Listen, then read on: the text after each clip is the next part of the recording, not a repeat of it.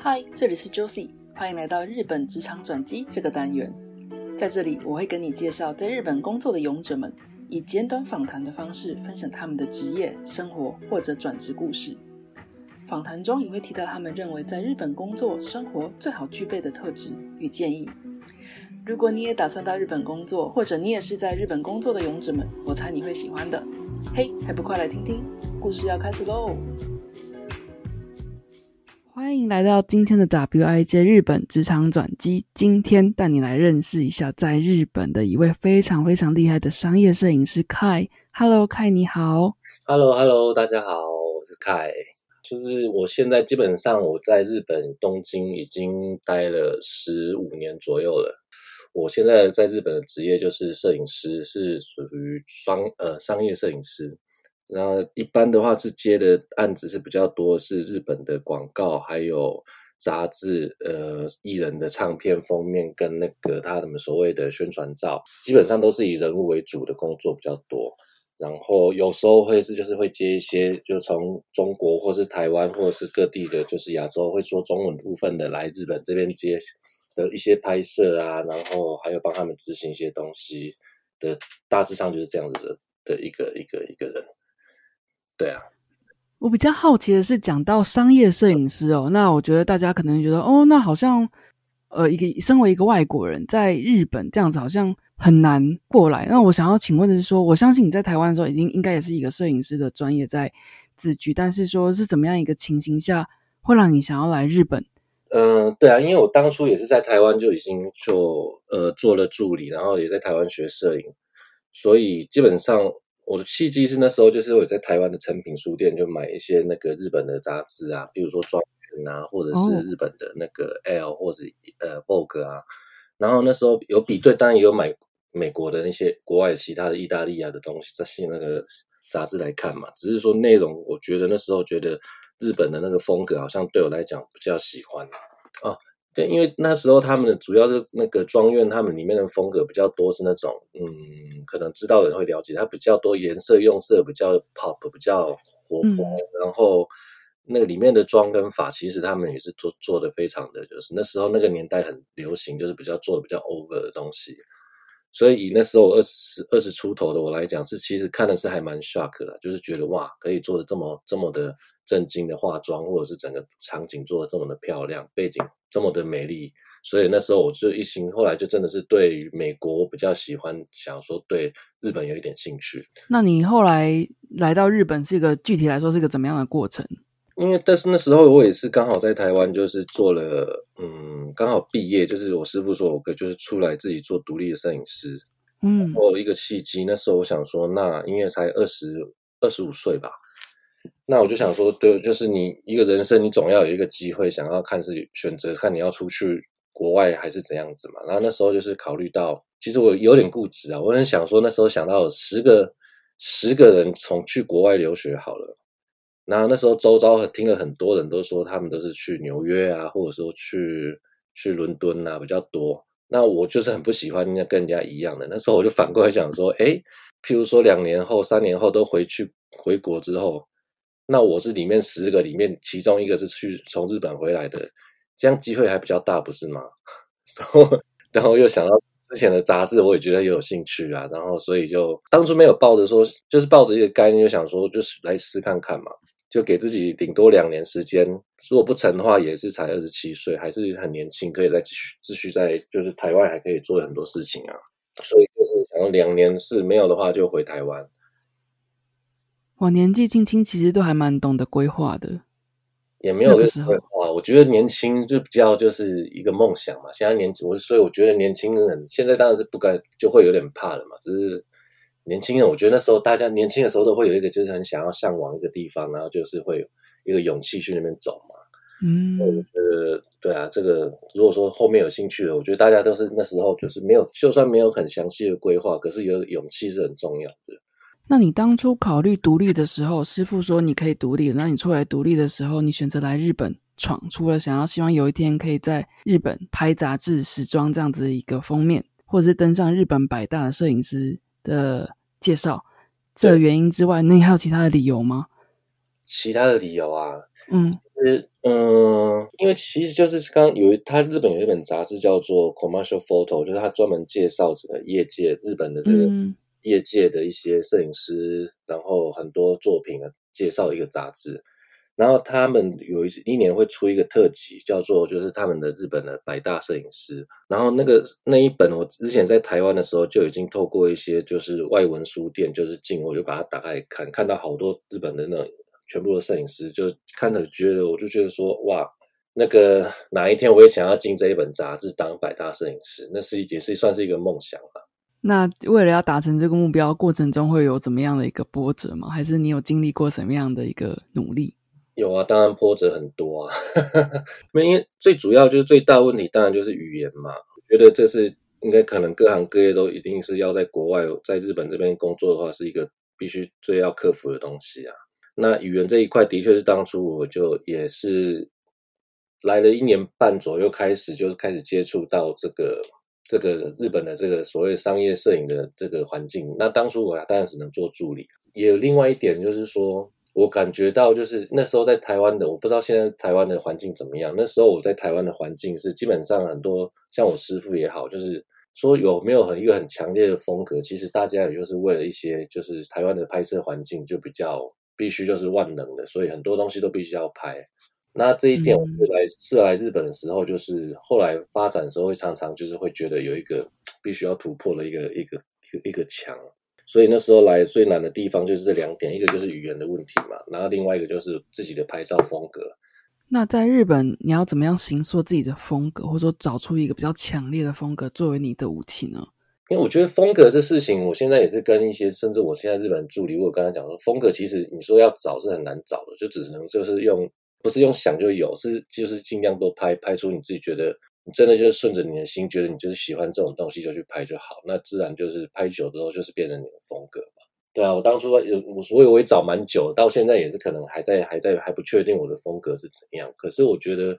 一个好的点就是在日本这边工作，他们真的非常要求，就是你的照片的内容是怎样子的。像我那时候去去一个杂志社杂志营业的话，就所谓营业就是就是去推工作嘛，带我的作品去去给他们看的话。那很多有时候他们就会说，哎，你的东西有这个有那个有这个，看出看看起来不知道他怎么要发你工作。我觉得他们的日本这边的就是，也许他们想要是要找符合他们杂志的风格，因为他们连杂志就是各个各个杂志都有各个的风格在。那所以你有时候我去推工作之前，都会先准备，就把自己的照片全部再整理一次，就为了这一个工作这个杂志，然后整理尽量靠近让他们可以参考的风格。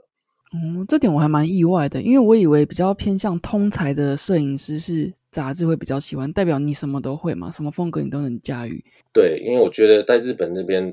也是，那个时候带给我好像蛮大的冲击，就是在日本这边，就是他们还是觉得想要一个很明确知道你的你最擅长的拍是什么风格，那他们会比较容易就知道说，那我这次发工作给你是。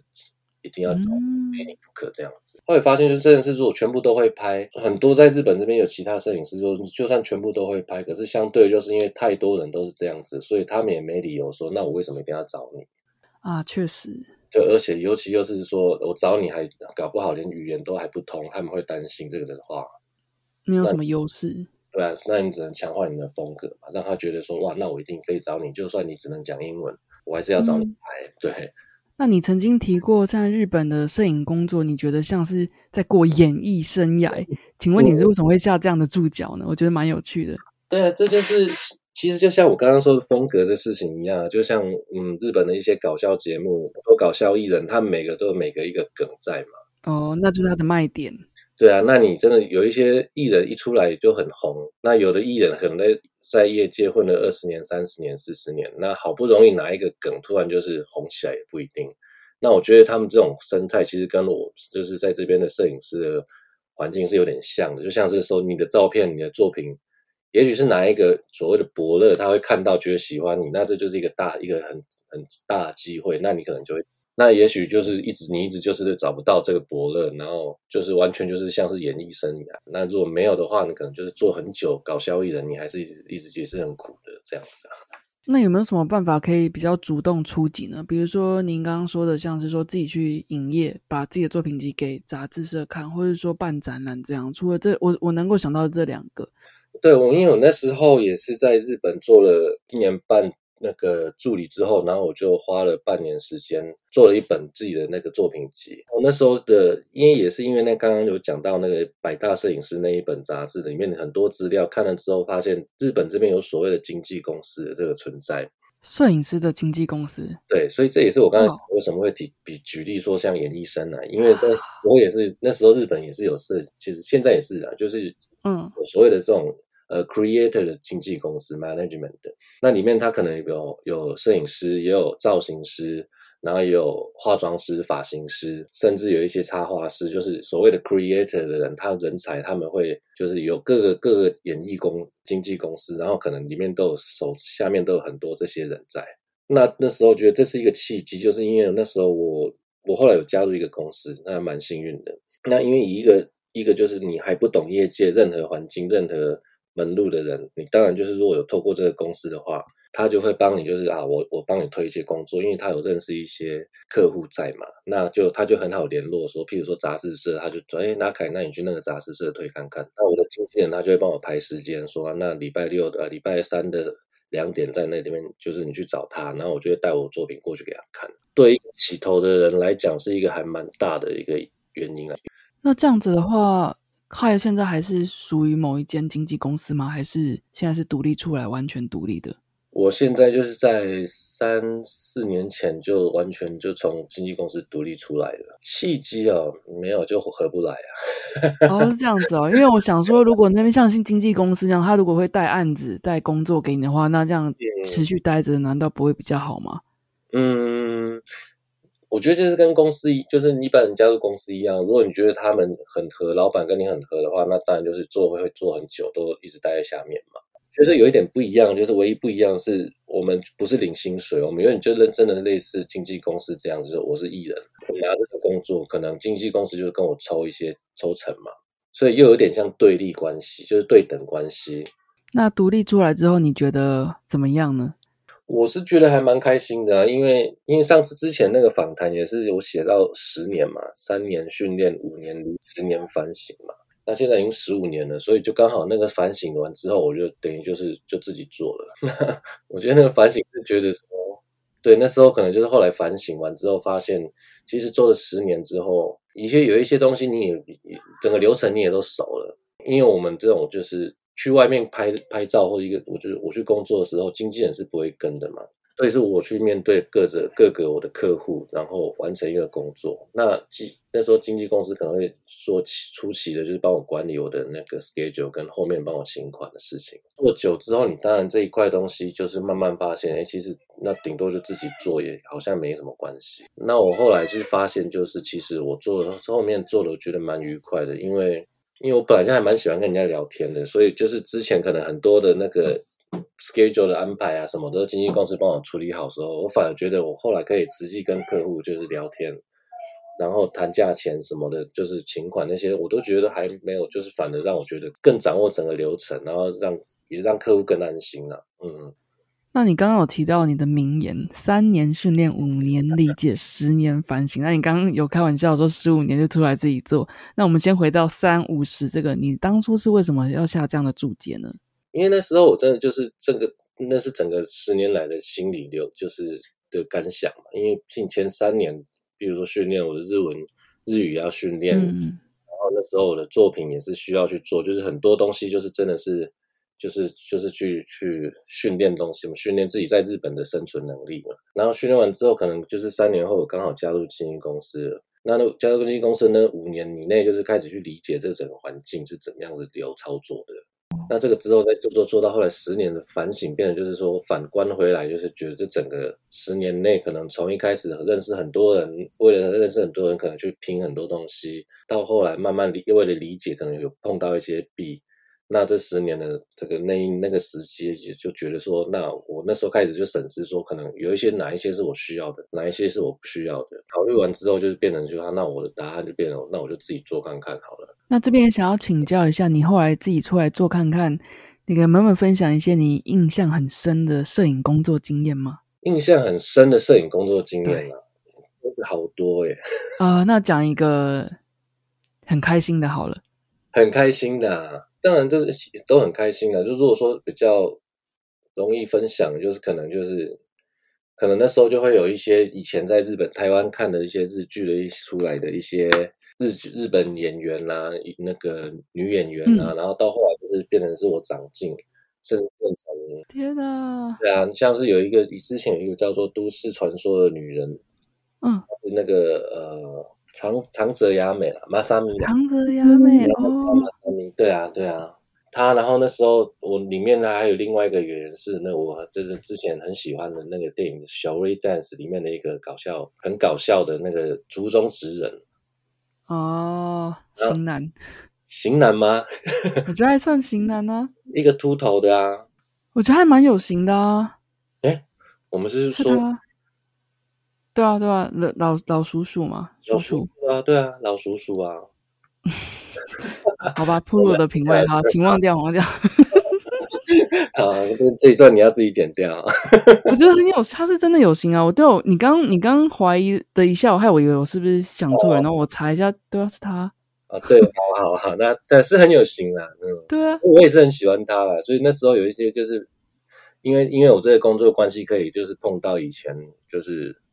只能在电视上看到这些日本的哦啊，然后是觉得一个是蛮开心的一个就是愉快的经验。那如果是比较挫折的经验，会不会觉得？当然不是指前面两位您说的那个艺人啊，我说有没有一些其他的品牌商，或者说也是像是艺人，可能会比较意见要求多一点。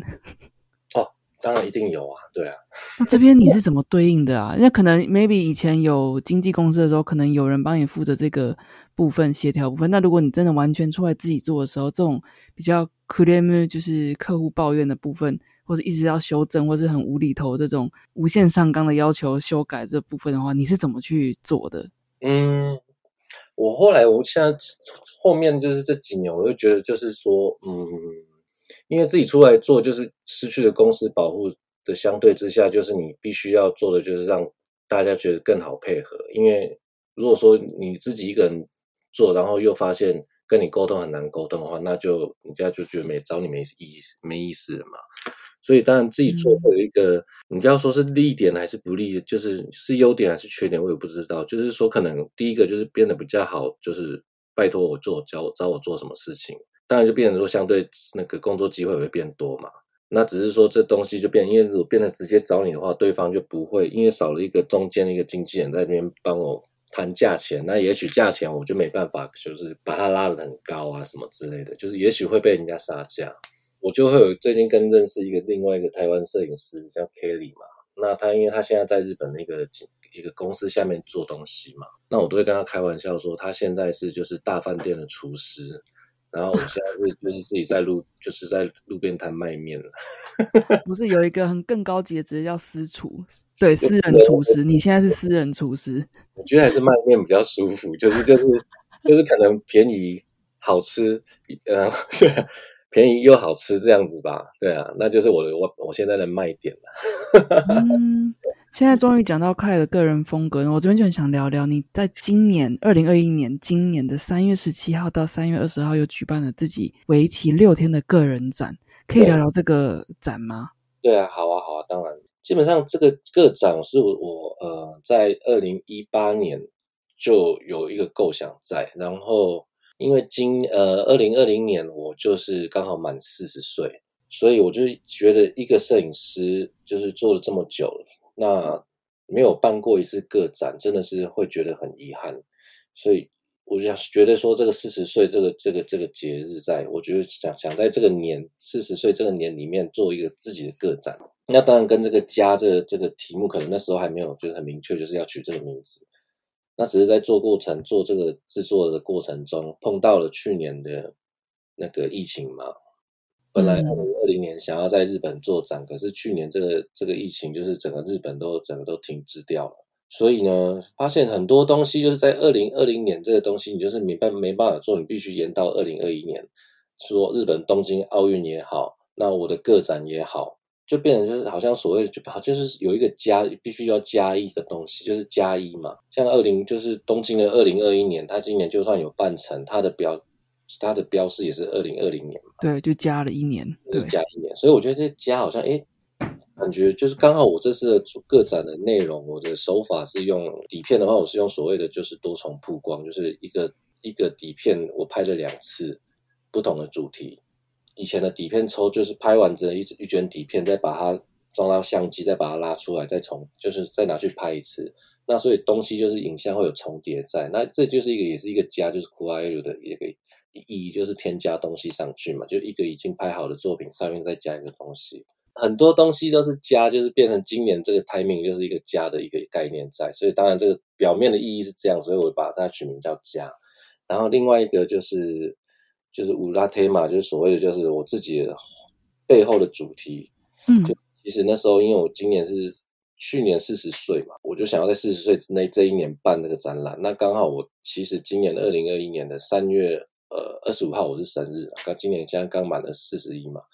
那我就在那之前办的话，就是还是四十岁。所以我觉得这个家的一个另外背后的一个秘密，就是说这个家的左边这个，你们看这个汉字，一个一个口嘛。对。那这个“力”，我把它你把它倒过来的话，就是四，数字的四。对啊，拿四加口就是四零嘛。哦，四十，就是我自己的。对啊，我就自己做一个纪念，想就所以就把它硬要取这个叫加这个汉字啊。这是我这次的这一个一个主题的概念。那心得啊，心得，我觉得就是因为今年这个东西，就去年开始的这个疫情之后，可能大家我觉得大家都有一些想法都要改变啊。那我觉得。尤其是有有人说，就是在日本有说法说，去年的十二月二十三号之后，就从土的时代变成转变成风的时代。这种那风的时代最代表就是说，不能像以前土的，就是一一个稳扎稳打慢慢来。就是风，就是说你需要跟很多人，就是任何人合作啊，对啊，对啊。那我觉得这个这次展览的一个就是很觉得很棒的，就是可能有拍那么多工作都是以自己就是以客户为主，帮他做这些东西。那这一次就这个展览是完全是我自己想要把把我全部自己想拍的东西展示出来而已。那中间就是你，我觉得就还还蛮蛮蛮蛮刺激的，因为可能会人家风评会不好或者好，我不知道。可是这起码是我自己喜欢的东西。嗯嗯。那展期过程也是有碰到很多的，就是很多当然朋友啊，或者甚至一些不知道的，就为了这个有对摄影有兴趣的人来的这些新朋友啊。那我觉得这整个过程下来，认识了很多人，然后也是大家都很愿意，就是以针对我这次的作品，然后分享他的经验让我给我听，或是有一些他们的意见，一些长辈他们讲他们的意见，让我指导我。那我是这次我是我这次觉得办摄影展的最好的收获。那经由这个摄影展过后，你有没有收到什么？不管是朋友也好，或者说不认识喜欢摄影的朋友也好，你有没有收到什么样的 feedback 是让你觉得印象很深的呢？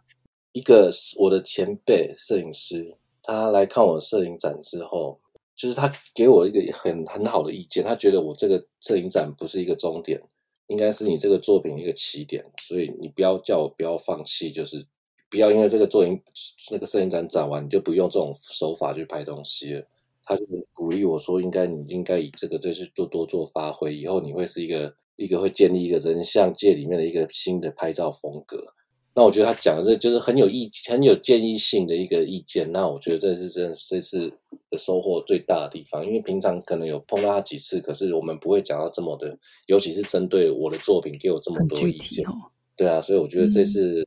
展内，我觉得最有印象深刻的那个评论是这这个人了。那如果要讲到展出的作品当中，你有没有一个或两个可以跟那个没有去看展览很可惜的朋友，用声音的方式跟他们介绍，说有没有一两个作品是你特别想要介绍，然后也是非常在你心目中是比较特别，想拿来说说看的？哦，好啊，因为我想说，可能如果各位听众听到之后有兴趣去查我的网站的话，可能会看到一些我这次个展的一些呃，没有全部照片，可是有一些 image 的照片。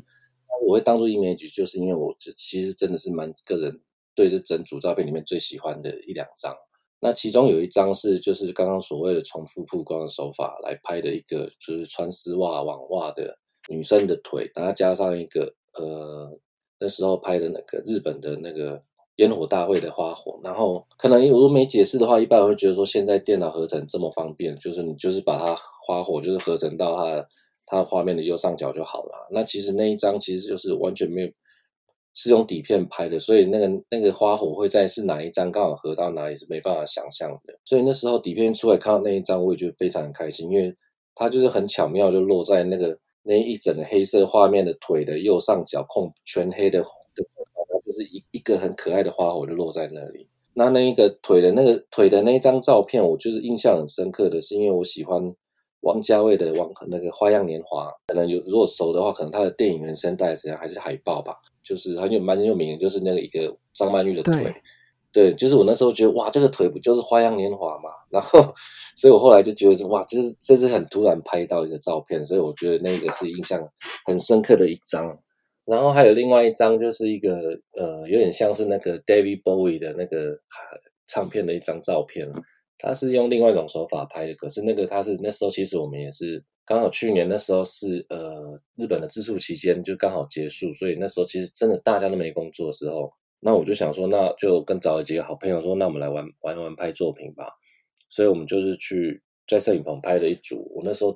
就是拍了一组用呃口罩的一些人像照片。拿着东西拍完，拍完了现场，因为我想那时候我跟大家讲的目的就是说，所谓的试拍就是就是试试试看好玩的东西就拿来拍嘛，所以我就最后拍完这组作品之后，我就说，那我可不可以用投影灯把我刚刚拍的那一组照片再重新播到，就是一样播到那个同一个模特的脸上。很巧合，我想说也是没有预想到会是什么概念，会是会怎样，就只是想说有可能有点像是最近有一些流流行所谓的那种 mapping 嘛，就是投影。那我想，哎，这个用就是很手工的 mapping，就是同一个人的照片的脸，再打在他的身脸上，应该看是怎样的效果。结果一打出去之后，就自己觉得哇，就是根本就是 David Bowie 嘛。但现场其他的工作人员也是，大家都觉得哇，而且我这次的展展期就是真的是很多人，你看到这张照片，就是说这就很像。很有那种像 David Bowie 的那个最有名的那个照片的感觉，就是我觉得刚好用色跟整个整个状态，就是我觉得平衡做的很好，所以这两张照片是我这一次个展里面最印象深刻，还有蛮个人最蛮蛮喜欢的两张照片。那你刚刚有提到说前辈给你的很具体的建议是不要放弃，不要把这个当做终点站。那你自己心目中有没有想说计划下一次的摄影展大概是个什么时候呢？摄影展可能我近期是不会再做一个这么这么有计划性的摄影展了，所谓的个展。那我觉得他这次跟我一些意见，或者还有这次感受到的东西，我觉得也许可能可以三年之后，或五年之后，就毕竟我的名言三五十，现在十五，那错过今年的展览呢，不是要等很久，难过。没有，可是我有在考虑说，因为这一次。因为疫情，我没办法回台湾嘛，所以我是真的很想要，而且很多台湾朋友都跟我希望，我就是也最起码把这个展再拿回去台湾，让大家也可以感受到这个整组照片的感觉。那我是真的也很想要哪一个有哪一天等疫情都已经安定下来之后，我想要，当然是就是把这个这一组的作品在台湾再公开给大家看。那也许这中间会在我会再加另外一点东新的东西进去，也不一定。是觉得嗯。难得，毕竟台湾出生的，我当然也想要在台湾办一次展。就也许这一两年会有考虑这个东西吧。那如果今年很可惜有错过 Kai 的个人展的人，没关系。刚刚 Kai 有讲过，他有他的个人网站，上面有一些 image 是他这次展览的主题风格。那这边可以跟大家介绍一下你的个人网站吗？或是你有什么像 Instagram 的地方可以让大家追踪你，然后了解你的动向？好啊，或者是我的个人网站也可以，因为我个人网网站里面有那个所谓 QR code，可以直接发到我的脸书跟 IG 上面。好的，没问题。个人网站就是 triple w dot c h e n c h e，然后横横条 k a i dot com 点 c o。那进去之后，你们可能可以看到我的一些商业作品，然后还有我这次就是。个展的时候，我有出了一本小小的这次个展的写真集，就是还有一些我展览没有公开的照片，全部收录在里面的一个写真集。跟呃，我这次做了一个黑胶唱片。那这个东西我也可以现在现呃，之前在会场买不到的朋友，也许可以透过这个这个这个我的个人网站，看到有什么方法跟我联络，可以想办法看是怎么样子寄给你。那还有 AI IG 的部分，有一些就是不止工作室东西，还有一些可能一些我的生活的东西，可以如果有兴趣的话，可以来进来看一看。然后欢迎大家留言这样子。好，然后 Kai 的个人网站还有 Instagram，然后还有 Facebook 嘛，都不用担心，我都会把链接放在这一集节目里面的 Show Note 里面，用听的也可以，或者说直接看到 Show Note 里面点连接过去就可以追踪连接到他，跟他做交流喽。那最后最后想要请教 Kai 说，如果呃想要给在日本工作、转职或生活的朋友，你有什么样的建议吗？在日本工作、生活、转职朋友。嗯，有什么建议呢？我觉得最好就是，我觉得在日本这边可能会有很多，嗯，可能语言的关系会觉得有一些受到挫折。可是我觉得大家可以去转一些一些比较积极面的想法，也许这一些东西并不是你的缺点，搞不好是你的优点。因为搞不好，因为你你会讲中文，然后你会讲日文一点点也好。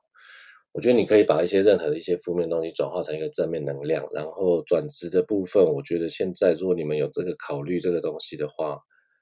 嗯，其实对啊，还是做以做的开心为主啦。就是因为我觉得在日本或者在台湾或者是去哪里，如果你找到一个很好的方式的话，我觉得呃哪里都可以接受你的。嗯，我不知道这样会不会是一个好的意见，还是就是废话？当然不是废话，这是很宝贵的意见。对啊。尤其是开是在呃，先撇开专业不谈，但是以在日本生活来说的话，是个大前辈，所以任何意见都非常的有用，都非常的有价值。